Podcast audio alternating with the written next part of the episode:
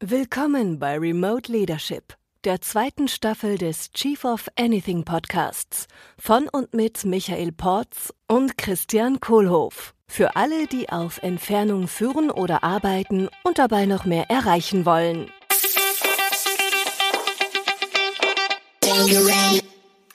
Hallo Yannick. Hallo Christian, hallo Michael. Hey, grüß dich Yannick. Hallo Cristiano, buongiorno. Hallo Michael, servus. Uh, ja, herzlich willkommen Yannick Adorf heute bei uns im Remote Leadership Podcast. Yannick, sag mal, uh, wer bist du und was machst du? Ja, vielen Dank für die Einladung. Also ich bin aktuell noch Coach bei Google. Und zwar äh, eine Doppelrolle, einmal als Coach und als sogenannter Executive Evangelist. Muss ich direkt klarstellen, es hat nichts mit Religion zu tun, äh, sondern einfach nur eine Art wie Markenbotschafter. Das kommt von meiner Zeit, wo ich in Kalifornien bei uns im Hauptquartier war. Und unsere größten Kunden haben wir da immer für einen Tag empfangen einen, zu einem sogenannten Executive Summit wo wir dann über gewisse Themen, Innovationsprinzipien bei Google, die Google-Suche, wohin entwickelt sich was im Bereich Machine Learning. Und das war so die letzten äh, Jahre und seitdem habe ich dann mich bisschen mehr im Coaching äh, austoben durften. Und zwar habe ich jetzt die letzten vier Jahre das äh, Präsentationstraining bei Google geleitet und hat jetzt natürlich gerade in Bezug auf letztes Jahr eine deutliche und spannende Phase durchmachen dürfen. Das klingt ja schon mal mega. Also wenn ich das höre, Präsentationstraining äh, bei Google und noch deine internationale Geschichte, da hast du wahrscheinlich eine ganze Menge coole Erfahrungen, äh, die du mit uns allen hier teilen kannst. Was hat sich denn geändert? Also als der große Knall letztes Jahr im März mit Corona passierte, äh, Google ist wahrscheinlich eh schon immer eine sehr technische Firma gewesen. Äh, und aber auch da, was, was, äh, was ging denn auf einmal anders? Was hast du denn so beobachtet in den letzten anderthalb Jahren? Das ist ja das Gerücht, dass Google eine Technologie-First-Firma äh, ist und dass man da entsprechend dann keine Probleme hat, was das Thema angeht. Es war beruhigend zu sehen, dass auch Google in einen kompletten Work-from-Home-Modus sehr überraschend gestartet ist.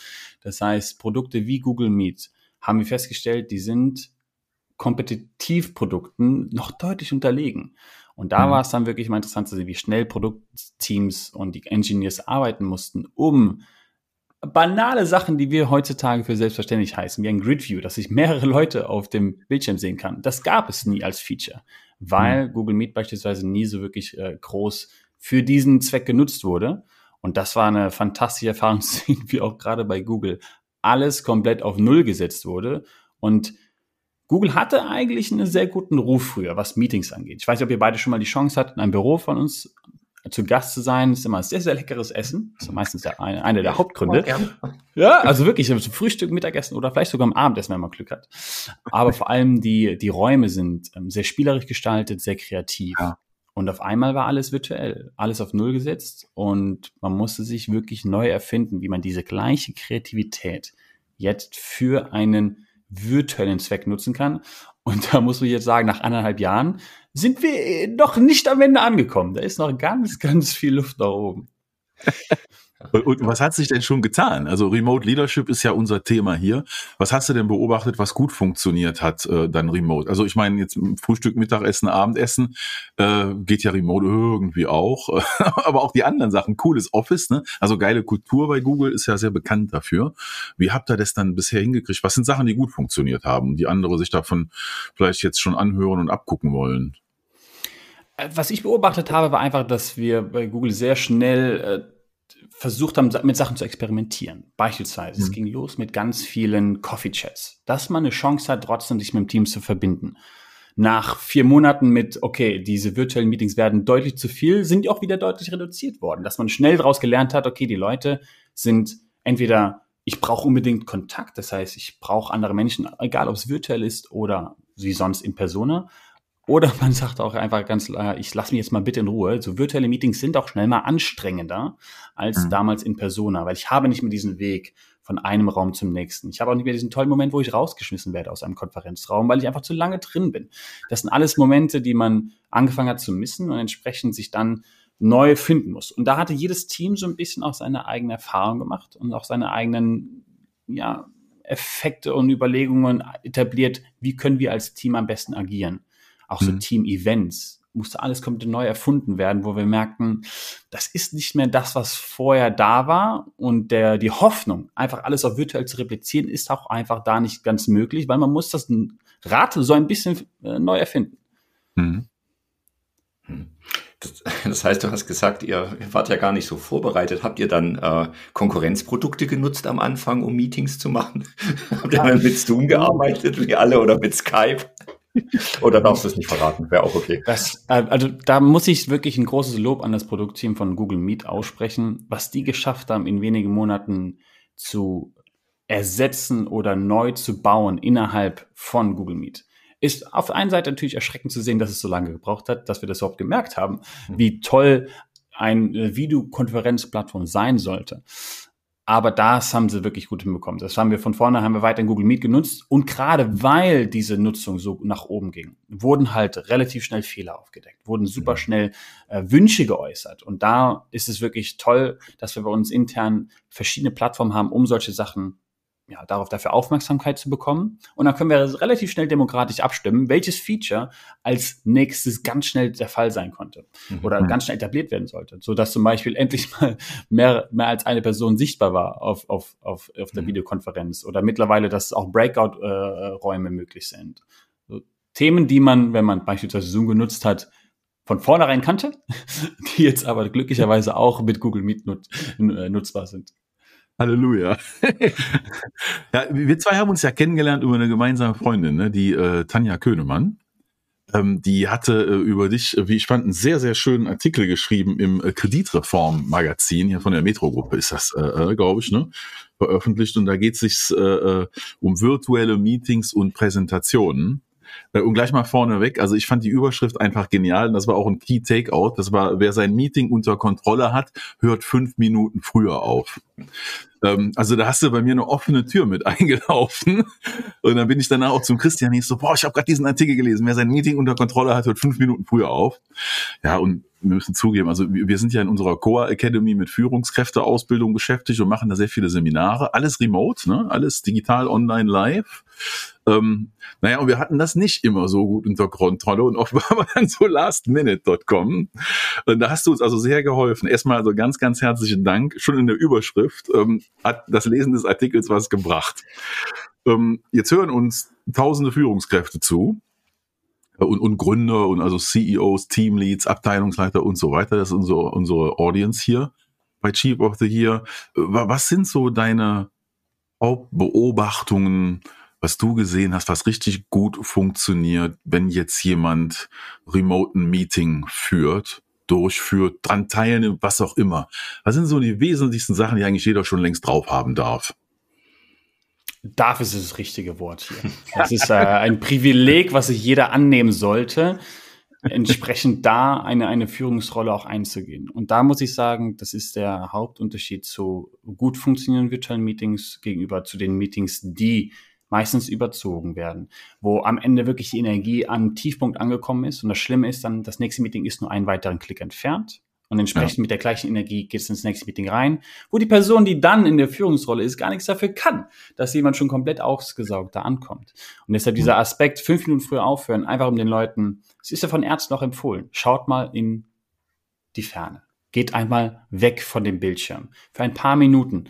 Eine kurze Bio-Break wird es ja immer so schön genannt. Einfach mal kurz auf Toilette gehen. Nimmt euch die Zeit, um euch mental aufs nächste Meeting vorzubereiten weil dieser Weg, dieser wirklich physische Weg von einem Meetingraum in den nächsten Raum, der uns sonst diesen kurzen, diese kurze mentale Pause gegeben hat, den haben wir jetzt aktuell nicht mehr. Den müssen wir uns wieder neu nehmen.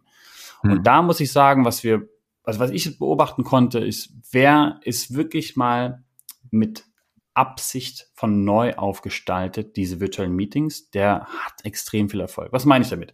Wer ist schafft, und das ist meiner Meinung nach der schmerzhafteste Prozess, den man durchgehen kann, in virtuellen Meetings sein eigenes Recording einmal anzuschauen. Aha. Das heißt, ja. von vornherein, wenn man einen kleinen Auftritt hatte, ich nenne es immer einen Auftritt, das heißt, wenn man reden mhm. durfte, hat man einen kleinen Auftritt gehabt und sollte die Zeit am besten für sich auch nutzen. Und wenn man sich danach das Recording einmal anschaut, und diese Möglichkeiten gibt es nun so gut wie nie zuvor. Wir hatten vorher, mhm. mussten wirklich immer jemanden haben, der entweder war es ein professionelles Kamerateam oder ein gut gemeinter Kollege kannst du mal mit deiner Kamera kurz aufnehmen, meinen Vortrag im, im Meeting und dann möchte ich es nachher anschauen. Hat kaum jemand gemacht. Jetzt ist es nur ein Klick entfernt, dass man sich danach wunderbar anschauen kann, wie gut oder auch wie schlecht kam meine Message dann eigentlich rüber. Und da sehe ich halt den Hauptunterschied. Wer das macht, der sieht direkt, okay, äh, wo sitze ich überhaupt? Das, was sieht man eigentlich alles in meinem, in meinem Hintergrund? Der Hauptaspekt, wenn wir überlegen, das sind 20 Leute im Call, jeder hat die gleich große Kachel. Es sei denn, wenn man, wenn man, man wird größer gemacht. Wenn auch dazu Slides geteilt werden. Das heißt, die Sprache, das Tonsignal ist das Essentiellste überhaupt. Wer da mhm. mal wirklich einfach sich erstmal angehört hat, wie gut kann man mich dann eigentlich hören, mal durch die ganzen Einstellungen durchgegangen ist, seine Mikrofone mal zu testen. Es hat bei mir tatsächlich sechs Wochen gedauert, bis man jemand gesagt hat, Janik, dein Raum ist aber ganz schön viel Echo. Ich so, ach du Schande. Vielen, vielen Dank für das Feedback, wo ich dann auch für mich mal relativ schnell einfach die Programme durchgegangen bin, verschiedene ja. Einstellungen, verschiedene Mikrofone getestet habe. 90 Euro hat mein Mikrofon gekostet, macht für mich mhm. keinen Unterschied, aber für jeden, der mir zuhört. Und ja. das ist halt der Aspekt, wo ich mir denke, nach anderthalb Jahren sollte jeder soweit hoffentlich einmal sein. Es ist sehr schmerzhaft, sich selbst zu, zu hören. Das kennen wir von der ersten WhatsApp-Voice-Nachricht, die wir uns mal angehört haben. Das kann nicht meine Sprache sein. Aber gerade bei dem Aspekt jetzt, wie komme ich eigentlich rüber virtuell? Und da, wer da eine Führungsrolle einnimmt, das heißt, hier, schau, ich habe mir die Gedanken gemacht, ist Licht von vorne genug da? Kommt Licht von hinten, was störend ist? Kann man mich gut hören? Und was zeige ich eigentlich in meinem Hintergrund, was ein bisschen über meine Persönlichkeit erzählt? Man kann mit virtuellen Hintergründen natürlich auch arbeiten. Aber ich denke mir, jeder ist zu Hause. Wieso zeigen wir mhm. nicht? Man kann es ja auch wirklich mit Absicht auswählen, diesen Raum, den man hat um mhm. entsprechend diesen Anfangsmoment, diese, man nennt es immer diese awkward silence zu beginnen. Ja. Wie fängt man ein Meeting virtuell an? Wie kann man das schnell brechen, dass man merkt, okay, da ist ja irgendwie äh, das ist ein Hydrant hinter dir, äh, Michael. Was, was, irgendwas hat das so zu bedeuten. So, und da hast du einfach Aspekte, das kannst du relativ schnell wunderbar brücken. Mhm. Ja. ja, dieses Smalltalk-Thema, da würde ich gerne noch mal kurz einsteigen. Also ich ich bin ja da manchmal ganz schmerzfrei und manchmal denke ich auch so, ist mir jetzt egal, ob jemand anfängt zu sprechen. Äh, hast, hast du da irgendwelche Tipps und Tricks, außer jetzt auf die, äh, auf den Hintergrund zu gehen? Wie kann ich, wenn 50 Leute da sind, irgendwas machen, was dem Smalltalk entspricht? Weil ich habe ja immer die Audience von 50 Leuten. Ich, normalerweise kann ich mich ja jemanden an die, die Schulter klopfen und sagen, na, wie war dein Wochenende? Äh, manchmal schwieriger. Dann wird es halt auch schnell komisch, wenn Leute gerade reinkommen und da erzählt halt jemand über sein sehr persönliches Event, ja. wo man gar nicht mehr weiß, wo kommt jetzt halt gerade der Kontext her. Ja. Da, da gibt es verschiedene Methodiken, um da entsprechend eine Konversation zu starten. Es gibt meiner Meinung nach zwei Möglichkeiten. Die eine Möglichkeit ist es die technische Möglichkeit. Das heißt, dass man Leute von Beginn an erstmal dazu ermutigt, durch mal einer kleinen Umfrage teilzunehmen. Diese Umfrage kann sein, mit einer speziellen Frage, die auf das Thema aber wiederum eingeht. Das heißt beispielsweise, wir reden heute über das Thema, ähm, wir bereiten uns gerade vor, äh, in Zukunft neu unsere Mitarbeiter zu bewerten, wenn sie präsentieren. Dann ist die Frage beispielsweise, die ich erstmal im Chat stehen habe, wo Leute kurz mir einfach mal einen, einen Impuls geben, wann war das letzte Mal, dass ihr eigentlich in einer Prüfungssituation wart? Mhm. Das gibt mir die Möglichkeit, mit den Antworten, die da reinkommen, auf einzelne Personen einzugehen, im Sinne von, Christian, äh, ist aber lange her wie, was war das für ein Gefühl, als du das hattest? Was aber wiederum, es nennt sich auch im Englischen immer Primer. Das heißt, zu Prime einen, einen Grundaufstrich erstmal auflegen, um die Leute auf das Thema vorzubereiten. Das heißt, ich habe die Anfangszeit nicht verschwendet.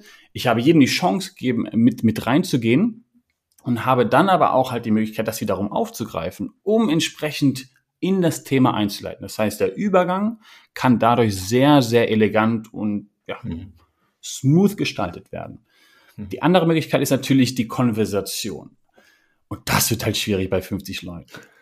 Ich bin ein großer Fan davon, einfach die Leute willkommen zu heißen. Und erstens geht mir das schnell auch ein Check, kann ich jeden hören?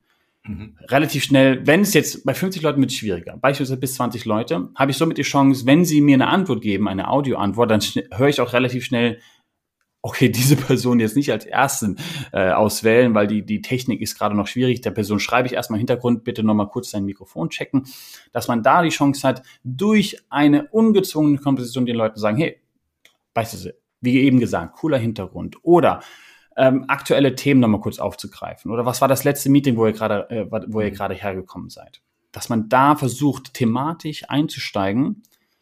Umso größer die Gruppe, umso schwieriger, weil dann ist auch die, ähm, die, Zurück, die Zurückhaltung deutlich größer von Leuten. Ich möchte jetzt erstmal nichts sagen. Wir sind gerade 50 Leute im Call. Das ist ja viel zu viel.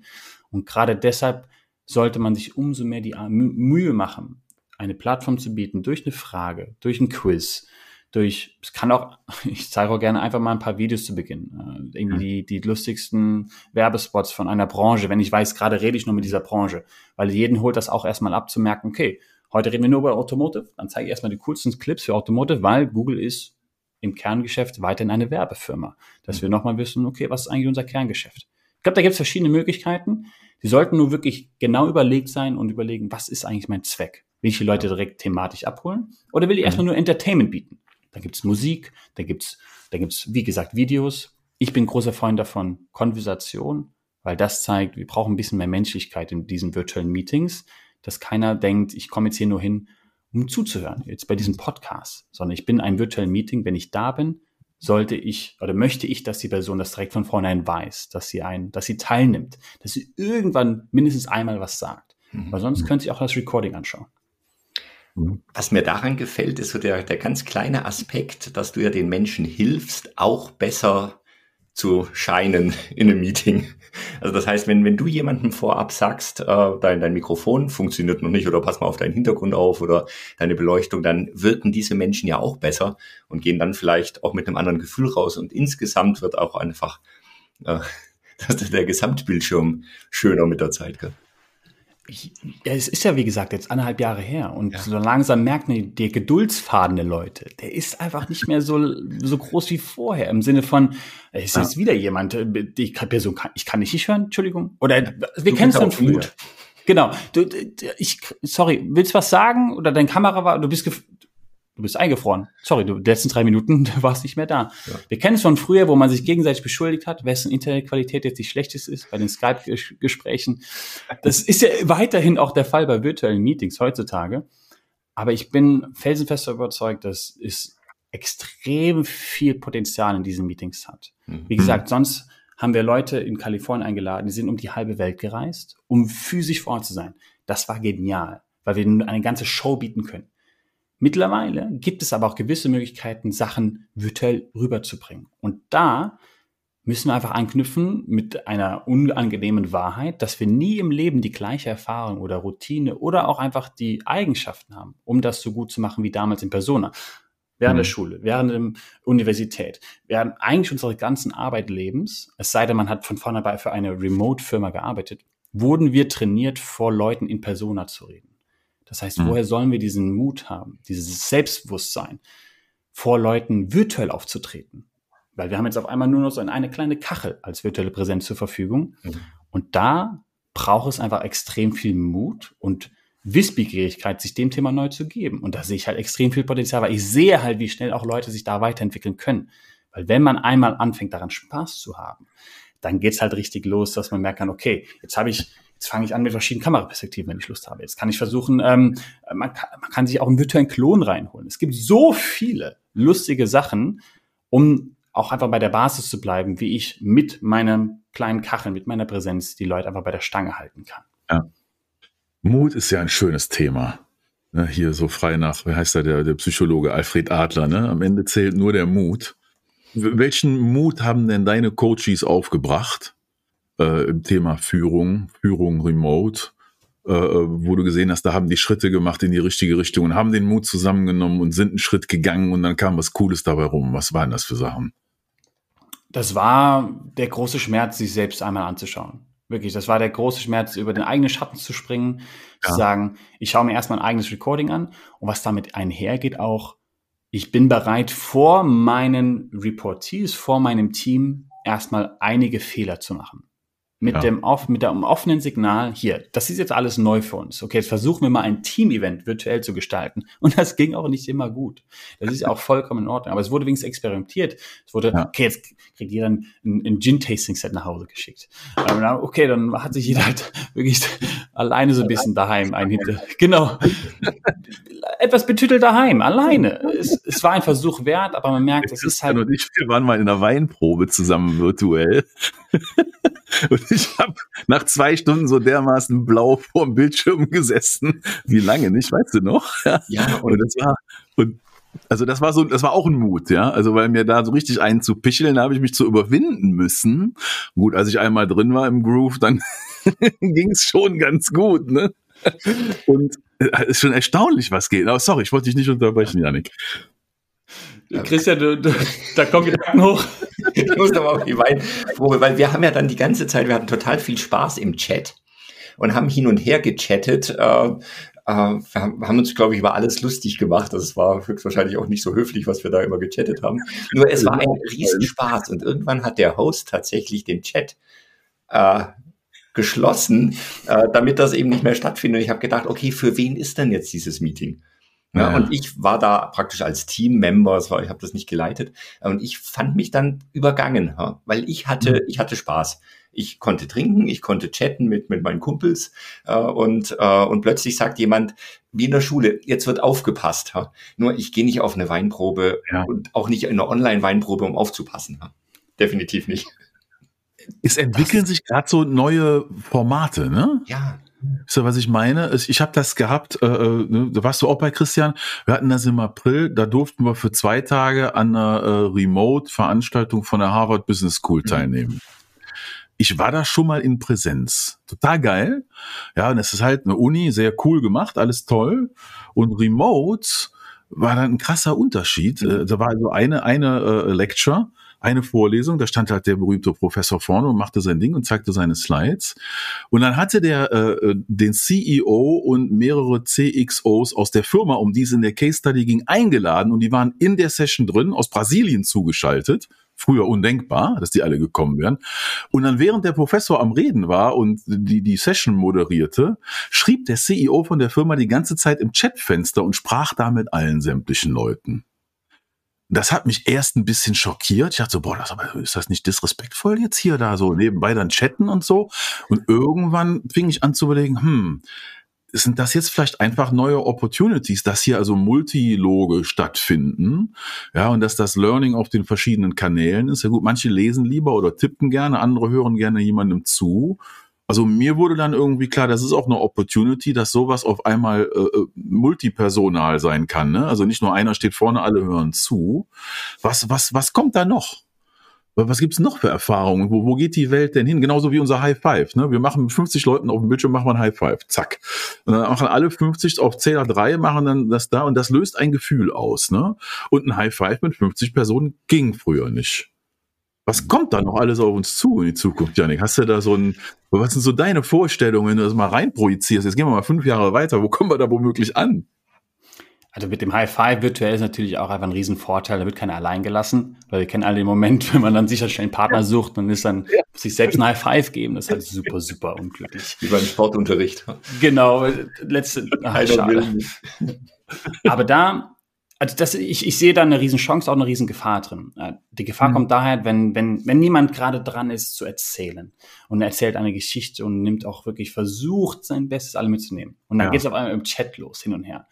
Mit der was Fokus ich gesehen habe, genau, was ich gesehen habe, die Leute sind so schnell aus ihrem, aus ihrem Bann gezogen. Oh Gott, was passiert denn jetzt gerade? Und die, das Multitasking ist virtuell halt weiterhin super schwer. Für beide Parteien. Für die Person, ja. die präsentiert oder die Person, die leitet ich will mich auf die Audience fokussieren. Ich möchte schauen, okay, sehe ich jetzt jemanden am Nicken, sehe ich jemanden am Schlafen. Alles Signale, die mir helfen können, entsprechend Leute wieder einzuholen. Aber dann auf einmal muss ich im Chat schauen und das ist oft doch so klein, dass ich dann wirklich schnell den Fokus verliere. Für das Publikum, mhm. Multitasking, wir wissen es alle. Ich, ich, ich sehe, dass die Leute mich anschauen, weil die in Richtung der Kamera schauen. Aber ich mhm. weiß nicht, ob die jetzt gerade Netflix weiterschauen oder auf YouTube sich was anschauen und alles andere auf Mute haben. Das ist außer meiner Kontrolle. Ich habe nur ja. halt eine Chance. Deshalb sage ich ja, die Leute so viel wie möglich einbinden, damit mhm. sich erst keiner das Gefühl hat, hier lehnt euch zurück. Nee, ihr seid aus einem guten Grund hier. Sonst mhm. kann ich euch auch das Recording schicken oder ich schicke euch vorab eine E-Mail oder eine Follow-up-E-Mail. Wenn ich euch bei mir habe, will ich, dass ihr was sagt, dass ihr wirklich Teilnehmer seid bei diesem, bei diesem Call. Und da sehe ich halt einfach extrem viele Möglichkeiten noch, wie sich das entwickeln kann in der Zukunft. Mhm. Weil wie du sagtest, wir haben jetzt den Chat. Ähm, dann ist einmal der Chat in der Videokonferenz, dann hast du auch noch den Unternehmenschat, wo Leute sich auch noch mal parallel unterhalten. Äh, dann auf einmal haben die Leute meistens die Inbox auch noch auf. Es ist super schwer, mal zu sagen, okay, fokussieren wir uns auch wirklich nur auf jetzt mal diesen einen Call. Das kann mhm. noch besser gelingen, wenn man von vornherein dieses Meeting so kurz wie nötig hält. Das heißt, alle 60 Minuten mindestens mal eine 10 Minuten Pause geben. Ja. Wenn möglich nicht 90 Minuten überschreiten, weil virtuelle Meetings sind deutlich anstrengender. Virtuelle Meetings verlangen mehr von den Teilnehmern, insofern man sie dann auch wirklich mit einbezieht, weil sonst ist es, wie gesagt, dann kann ich mir auch einfach nur, dann höre ich parallel ein bisschen zu und mache meine E-Mails. Hm. Das ist ja bei, bei Offline-Meetings ist ja so dieses Meeting Rules, also sich vorab auf Meeting Rules zu verständigen, auf die Meeting-Regeln, ist ja so ein äh, Erfolgsfaktor für Offline-Meetings. So, also wie nur einer spricht, wir fangen pünktlich an und, und Fokus. Ähm, wir machen das ja auch bei unseren Meetings, sagen wir auch, also wir wollen 100% Fokus haben, wir wollen, dass die Videos an sind, äh, dass sich alle stumm schalten und so weiter. Ähm, was wären so die Meeting-Regeln, wo du sagst, äh, hm. wenn wir uns darauf einigen können vorab, ähm, ja, bin ich schon mal 80 Prozent bei einem erfolgreichen Meeting. Also da gibt's verschiedenste Regeln. Ich gehe meistens mit Wünschen rein, mhm. einfach nur, weil ich weiß, ich bin jetzt ja auch nicht der Position von Sachen von meinen äh, Teilnehmern zu verlangen. Die, die Wünsche sind in der Regel wirklich meine Bitte, alle anderen Tabs zu schließen. Es hat wirklich zwei Vorteile. Einmal, ihr gebt eurem Rechner eine Möglichkeit, sich wirklich mal auf den einen Videokonferenz-Tab oder das Programm zu fokussieren, weil es, wir wissen ja alle, wenn es anfängt zu rauchen und da wird alles langsamer und ja, ist schon bemerkenswert, was unsere Laptops, unsere Maschinen mittlerweile leisten von zu Hause ja. Das heißt, man gibt dir eine gewisse Pause. Aber auch einfach sich den Ganzen zu fokussieren und zu sagen, okay, ich bin jetzt einfach da voll dabei. Deshalb ist meistens so ein Geben und Nehmen. Wenn ich mir den Wunsch äußere, seid doch bitte vollkommen bei mir, dann sage ich auch meistens direkt mit dazu, ihr, werdet mindestens, also es wird interaktiv sein, ihr werdet gefragt sein, ihr werdet teilnehmen sollen, weil ich bin jetzt nicht hier da, um, um euch Sachen zu erzählen, sondern ich, meine Hoffnung ist, dass wir das gemeinsam erarbeiten können. Dieses Aspekt, wir haben auch damit angefangen, wir haben immer drei Regeln gehabt. Äh, bitte auf Mute bleiben, um halt Nebengeräusche zu vermeiden. Das Schlimmste, was passieren kann, ist dieses Voice-Over, wenn Leute übereinander reden, weil für alle, die zuhören, kommt nichts mehr an. Und das heißt, dass man eher sich auf, auf visuelle Taktiken äh, zurückführt. Wenn man zustimmt, dann, dann nicht direkt, ja, ja, genau, sehe ich genauso. Nein, man kann auch einfach mal nicken oder einen Daumen hoch zeigen oder verschiedene Techniken äh, verwenden, um den Leuten Signal zu geben. Ich stimme dir komplett zu, ohne die von der Technik her komplett äh, mit einem Voice-Over zu, zu, zu unterbrechen. Der Wunsch mit der Kamera an ist natürlich ein Aspekt, der ist riesig. Oder ein Superschild, genau.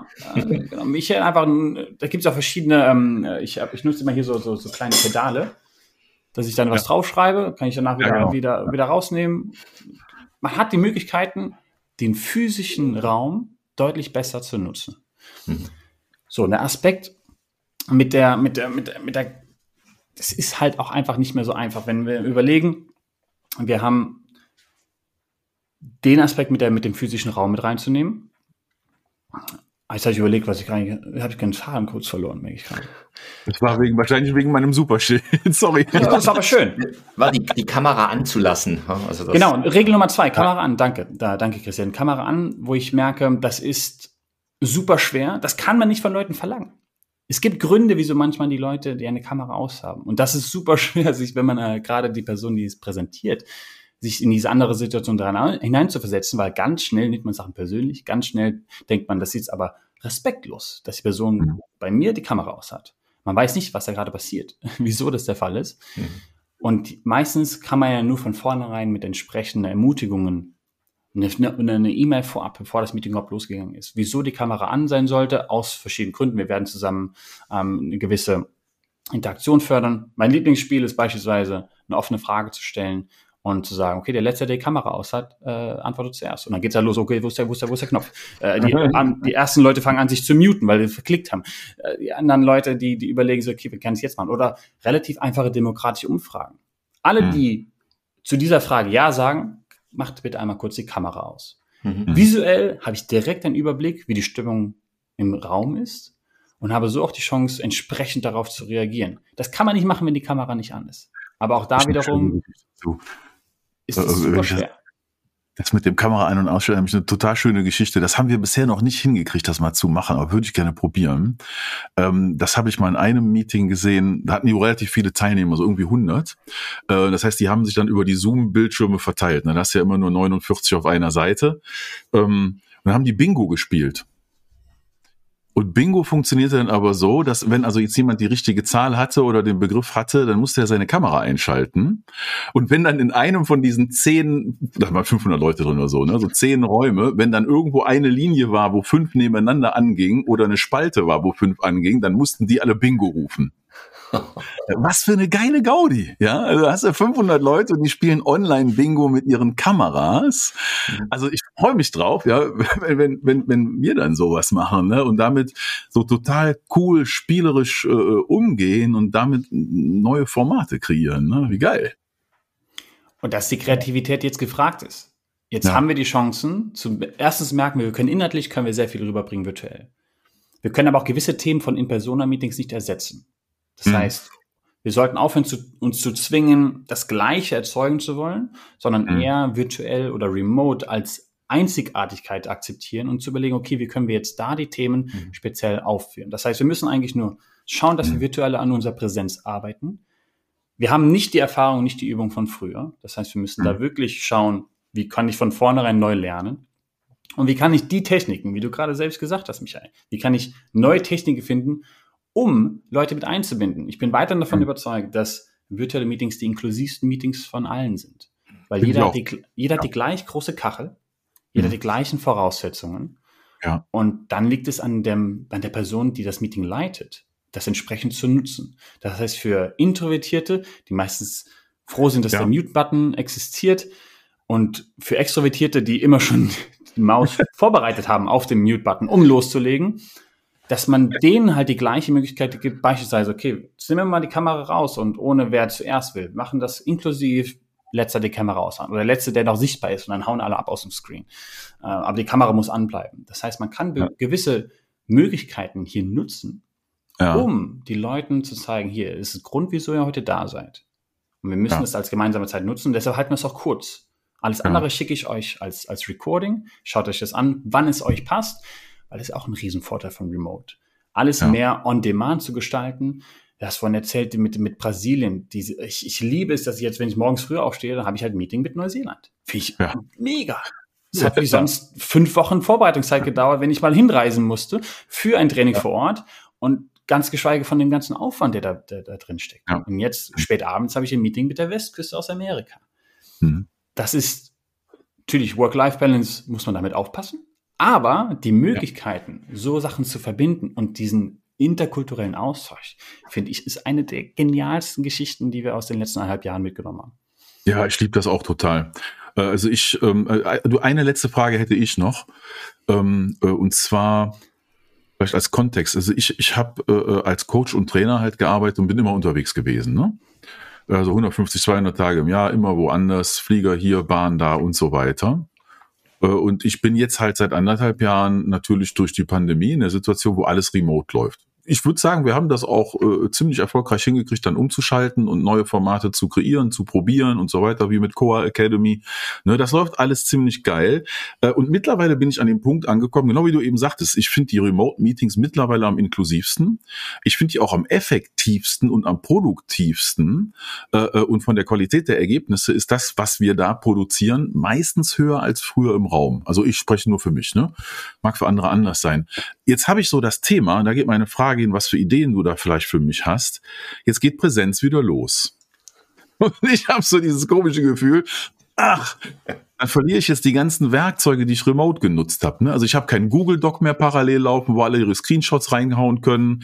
Ja, ich habe kein Mural Board mehr, wo wir mal eben einen Brainstorm machen können. Ich habe keine Breakout Rooms mehr, wo ich innerhalb von fünf Sekunden die Leute verteilen kann und die kommen alle pünktlich zurück. Ja? Ich habe auch immer wieder einen lauten Raum oder viele Unterräume und dann verfangen sich die Leute am, am Kaffee und am Kuchen zwischendurch und kommen nicht zurück und dieser ganze Kram. Und jetzt habe ich so eine Sehnsucht, so eine so ein Präsenzhybrid Modell zu schaffen, und frage mich, was kann ich von den digitalen Tools wieder in den physischen Raum reinbringen für diese Situation? Was hast du für Ideen für mich? Also ich glaube, das wird die große Herausforderung der nächsten zwei Jahre werden. Google ja. geht jetzt auch in das hybride Arbeitsleben zurück. Äh, wir werden im neuen Jahr, wahrscheinlich haben wir auch die Möglichkeit, zurück ins Büro zu gehen. Und dann ja. wird es langfristig erstmal, oder mittelfristig würde ich sagen, drei Tage im Büro, Dienstag, Mittwoch, Donnerstag, zwei Tage Homeoffice. Und oh, dann hast du halt die große Herausforderung von hybriden Meetings. Ja. Das heißt, was macht man dann, ja. wenn jemand nicht Dienstag, Mittwoch, Donnerstag im Büro ist, sondern dann mal Montag und Freitag und dann hast du eine Person, die virtuell oder remote sich dazu wählt, andere Leute im Raum sind. Und ja. das wird noch ganz viele Probleme geben. Aus guten Gründen. Wir sind das nicht gewöhnt, Leute einzubinden virtuell, wenn es eine Gruppe, da ist eine gewisse Gruppendynamik im Raum. Ja. Allein von, von, von der Technik her sind wir dafür nicht ausgestattet. Das heißt, Google arbeitet jetzt an neuen Räumen tatsächlich, um ja. für hybride Meetings besser ausgestattet zu sein. Das heißt, ah, dass beispielsweise jede Person einen einzelnen Screen hat. Ja. Wenn man aber mal schaut, wie es Remote-Firmen wirklich machen, die ja. lassen sowas gar nicht zustande kommen. Die lassen ja. das gar nicht zustande kommen, dass mehrere Leute in einem Raum sitzen und dann eine Person sich einwählt. Auch wenn ja. sie im gleichen Gebäude sind, soll sich jeder Einzelne mhm. einen Raum suchen. Hat sowas Unfaires, ne? Also ist nicht auf Augenhöhe. Ganz mhm. genau, genau. Und das ist halt super schwer, da einen Mittelweg zu finden, wo ich ja. auch einfach glaube, das wird die Zeit zeigen, wie sich das ent ent entwickeln wird. Ich bin weiterhin davon überzeugt, wenn es hybride Meetings sind, dann muss da noch mehr Vorbereitungszeit reingesteckt werden, weil ja. Jede Person braucht weiterhin eine Rolle. Und entsprechend muss sich vorher darüber unterhalten werden und auch vorbereitet werden, wer wie was beitragen sollte. Mhm. Damit es nicht passieren kann, dass die Person, die remote dazugeschaltet ist, kaum was sagt, dass sie gar nicht eingebunden werden kann. Oder auch, dass es nicht zur Last der Person wird, die in Persona da sitzen, immer wieder zu schauen, ist die Person überhaupt noch up to date oder ist sie noch mhm. mit dabei?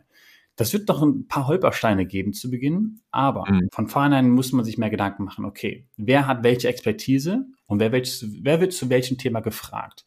Dass man von vornherein nochmal deutlich besser in die Rollen und Verantwortungsperspektiven reingeht, wer ist aus welchen Gründen im Meeting dabei. Ah, okay. Und da ist mhm. auch immer so eine, so eine, so eine Ehrlichkeitsfrage, die mag ich sehr gerne mittlerweile, dass man von vornherein den Leuten eine E-Mail schreibt und sagen, hier, das sind die Themen für heute. Mhm. Insofern für dich nichts dabei ist, ist okay, wenn du nicht kommst. Ich schicke dir die Follow-up-E-Mail.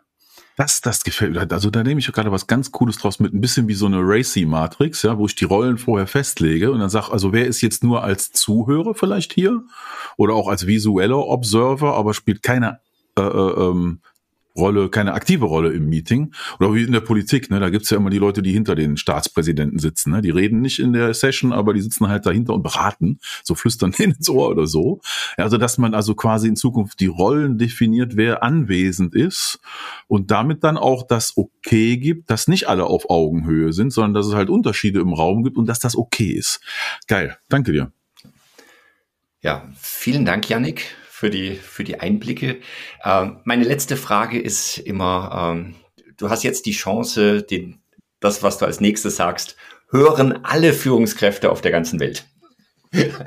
Leadership, äh, alle Leaders, äh, alle, alle Chefinnen und Chefs. Ähm, eine Message. Was würdest du denen sagen? Eine Message ist schwer, aber es würde für mich darauf hinauskommen, nehmt den Mut zusammen, und macht mehr Fehler vor euren eigenen Teams, um hm. erstens eine gewisse Kultur zu zeigen, das ist okay, wir sind hier, um uns gegenseitig zu unterstützen, eine Feedback-Kultur damit anzutreiben, dass man selbst offen dafür ist und selbst hofft, mehr von einem Team zu hören. Und gerade im Bereich virtuellen, dass man da eine Führungsfigur nicht nur auf dem Papier einnimmt, sondern ich habe mich hinterfragt. Das sind diese drei Aspekte nur. Kann man mich gut hören? Kann man mich mhm. gut sehen und was kann man sehen? Drei einfache Aspekte, wo ich felsenfest davon überzeugt bin. Man kann seine eigene Präsenz und damit auch seine eigene Glaubwürdigkeit, und das ist für mich, worauf es am Ende des Tages hinausläuft, deutlich verbessern. Und das geht mhm. nur, wenn man sich selbst einmal aufnimmt und sich selbst hinterfragt, würde ich mir eigentlich selbst zuhören? Und wenn man das, wird zu Beginn wahrscheinlich immer mit Nein beantwortet, weil wir sehr selbstkritisch sind als Menschen. Aber wenn man das sich öfter Antun ist ein hartes Wort, aber wenn man sich das öfter einfach mal wirklich gibt, dann werden wir merken, okay, das ist eine ganz andere Geschichte. Man wird selbstbewusster, man wird routinierter und hat somit die Chance, als Führungskraft vor seinen Teams deutlich glaubwürdiger rüberzukommen. Super. Gut. Danke. Vielen Dank, Janik. Jetzt hast du nochmal den Bogen zu Alfred Adler, dem Mut, über den wir vorhin schon gesprochen haben, äh, geschlagen. Vielen Dank dafür und vielen Dank an uns für den Mut, hier diese Podcast-Episode aufzunehmen. Vielen Dank. vielen Dank, Janik. Ciao. Wo auch immer in der Welt. Tschüss. Ciao. Das war Remote Leadership, ein Podcast der Core Academy mit Michael Porz und Christian Kohlhoff. Unser Programm und weitere Informationen findest du unter core.academy. when you're.